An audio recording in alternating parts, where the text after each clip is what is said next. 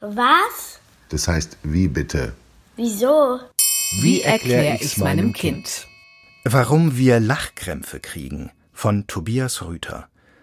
Es war gar nicht so leicht, sich um dieses Thema zu kümmern, weil ich immer so lachen musste.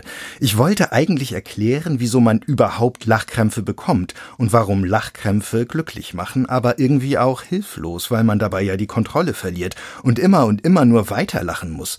Aber dann habe ich im Internet nach dem Stichwort Lachkrampf gesucht und bei YouTube so viele Beispiele dafür gefunden, dass ich gar nicht mehr aufhören konnte, sie mir alle anzuschauen. Lauter Nachrichtensprecher, die ernst in die Kamera gucken, sich aber verlesen und sich dann einfach nicht mehr einkriegen.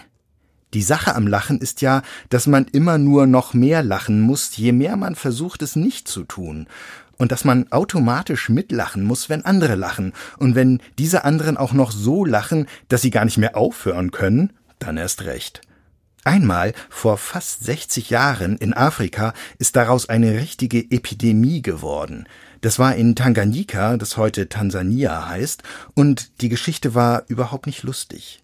Drei Schülerinnen einer Mädchenschule in Kashasha am Viktoriasee mussten so lachen, dass bald die ganze Schule mitgelacht hat. Es wurde so schlimm und hörte vor allem nicht mehr auf, dass ihre Schule zwei Monate lang geschlossen werden musste. Und weil die Mädchen zu Hause dann auch noch andere ansteckten, breiteten sich die Lachkrämpfe in der ganzen Region aus. Tausend Menschen sollen am Ende betroffen gewesen sein. Es waren fast nur Schülerinnen und Schüler. Sie mussten so lachen, dass sie keine Luft mehr bekamen und sogar ohnmächtig wurden. Es ging ihnen überhaupt nicht gut dabei. Bis heute rätselt man, was damals nur passiert sein könnte. Forscher vermuten, dass es etwas mit der politischen Lage im Land zu tun hatte. Tanganyika war gerade erst ein unabhängiger Staat geworden, es war davor eine sogenannte Kolonie gewesen, regiert von den Briten und ganz viel früher sogar von den Deutschen. Aber jetzt waren die Menschen von Tanganyika frei, und viele werden sich gefragt haben, wie es nun weitergeht und ob es auch gut ausgeht.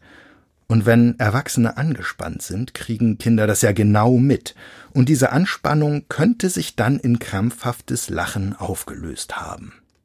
Das kennt man ja selbst. Man lacht ja nicht nur, wenn jemand lustig ausrutscht oder sich verspricht. Lachen kann oft helfen, dicke Luft zu vertreiben. Und man lacht ja oft auch, wenn einem eigentlich zum Weinen zumute ist. Lachen ist das älteste und natürlichste Mittel gegen die Angst, sagt der Lachforscher Rainer Stollmann. Angst heißt ja Enge und Lachen ist Platzen. Warum aber Menschen überhaupt lachen und was dann im Körper passiert, das wird intensiv erforscht, das Fachgebiet nennt man Gelotologie. Lachen ist aber gar nicht so leicht zu erforschen. Um zum Beispiel Hirnströme beim Lachen messen zu können, müssten die Patienten dafür still liegen.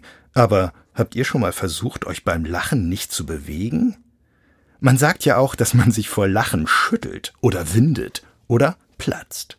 Was man aber weiß, dass Lachen gut für den Körper ist weil mehr Sauerstoff ins Gehirn fließt, was es besser funktionieren lässt. Und unser Herz kommt auch gut auf Touren dabei. Oft fühlt man sich ja nach einem Lachkrampf wie nach einem 100-Meter-Lauf. Erschöpft, aber total happy. Was man auch weiß, dass Babys im Alter von vier Monaten anfangen zu lachen und dass Kinder häufiger am Tag lachen als Erwachsene. Sogar viel, viel häufiger. Kinder angeblich 400 Mal, Erwachsene 15 Mal. Und man weiß, dass Lachen etwas ist, das man in Gemeinschaft tut. Lächeln kann der erste Schritt zu einer Freundschaft sein. Eine amerikanische Künstlerin hat vor kurzem Lachtränen unter einem Mikroskop enorm vergrößert und fotografiert, und wenn man die mit den Tränen vergleicht, die man weint, weil man traurig ist oder Zwiebeln schneidet, sehen diese Lachtränen ganz anders aus wie eine Meereslandschaft von oben. Seit wann die Menschen lachen, wird auch noch untersucht und warum vor allem. Es könnte so gewesen sein, dass unsere Vorfahren vor Millionen Jahren ihre Kinder gekitzelt haben, damit die nicht mehr so anhänglich sind, damit sie selbstständig werden und in die Welt hinausgehen.